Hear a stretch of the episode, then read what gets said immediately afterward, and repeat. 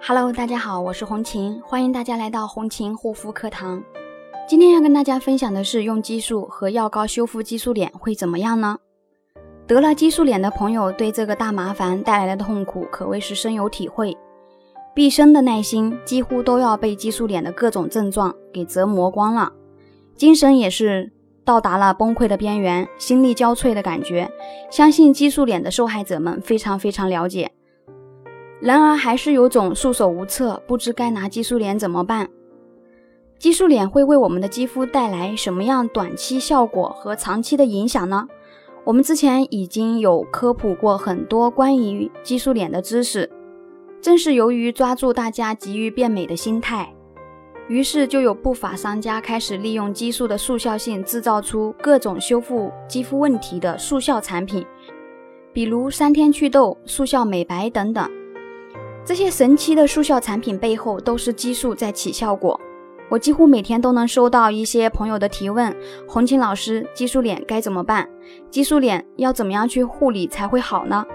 我想说，其实大家只要认真听我定期给大家分享的，每一种肤质都能找到对应的护理方法。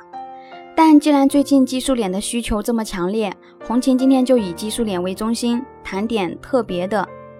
抑制激素脸复发，修复它的正确方法有很多，错误的方法也有很多。就看你怎么选择了。相信在修复激素脸的过程当中，有不少朋友都被出现反跳现象打击过自己的信心，甚至还有些人因为忍受不住而再次使用激素产品。但你有没有想过，如果用激素来修复激素脸的话，会有怎么样的结果呢？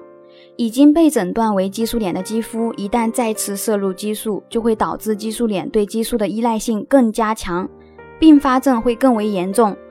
会更加加重红肿、刺痛、干燥、脱皮、痘痘、流黄水等烂脸的症状，最终导致肌肤对激素的一个依赖无休止，更难戒断，肌肤状态会变得越来越糟糕。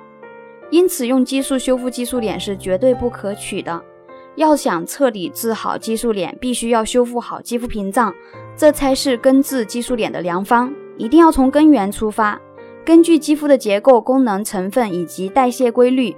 坚持使用天然温和的产品，以科学有效的方法去修复，才能让你的皮肤早日恢复曾经的细腻和健康。那么有这方面肌肤问题的朋友呢，可以加我的微信幺三七幺二八六八四六零。激素脸呢，又称为激素依赖性皮炎，是一种棘手的皮肤病。既然是病，那么要治疗的话，就必须要做到两点：一是停药，二是修复。而你需要的停药时间和你肌肤之前使用激素的时间长短是有关系的。要是突然一下子就停药了，出现反跳现象很正常。那么我们要做的就是要坚持用正确的方法去修复，熬过排异期，耐心让肌肤将基底层的激素全部排出来。护肤品方面，除了排激素的同时，要能够生成修复肌肤屏障的产品以外，暂时不需要用别的产品。要是排异期间反跳现象严重，不妨加大产品的用量，使肌肤单位面积接触更多的有效成分，加速皮肤的修复。那么对于已经患有激素脸的朋友呢？红琴建议大家平时要注意饮食清淡，作息规律，心平气和。激素依赖性皮炎恢复起来起效较快，但需要稳定和维持的时间却比较长，加上状况多有反复，需要有足够的耐心和时间。大概半年左右的时间，你就一定可以看到肌肤的新生。好啦，今天的分享就到这里，感谢大家的收听，我们下一期再见。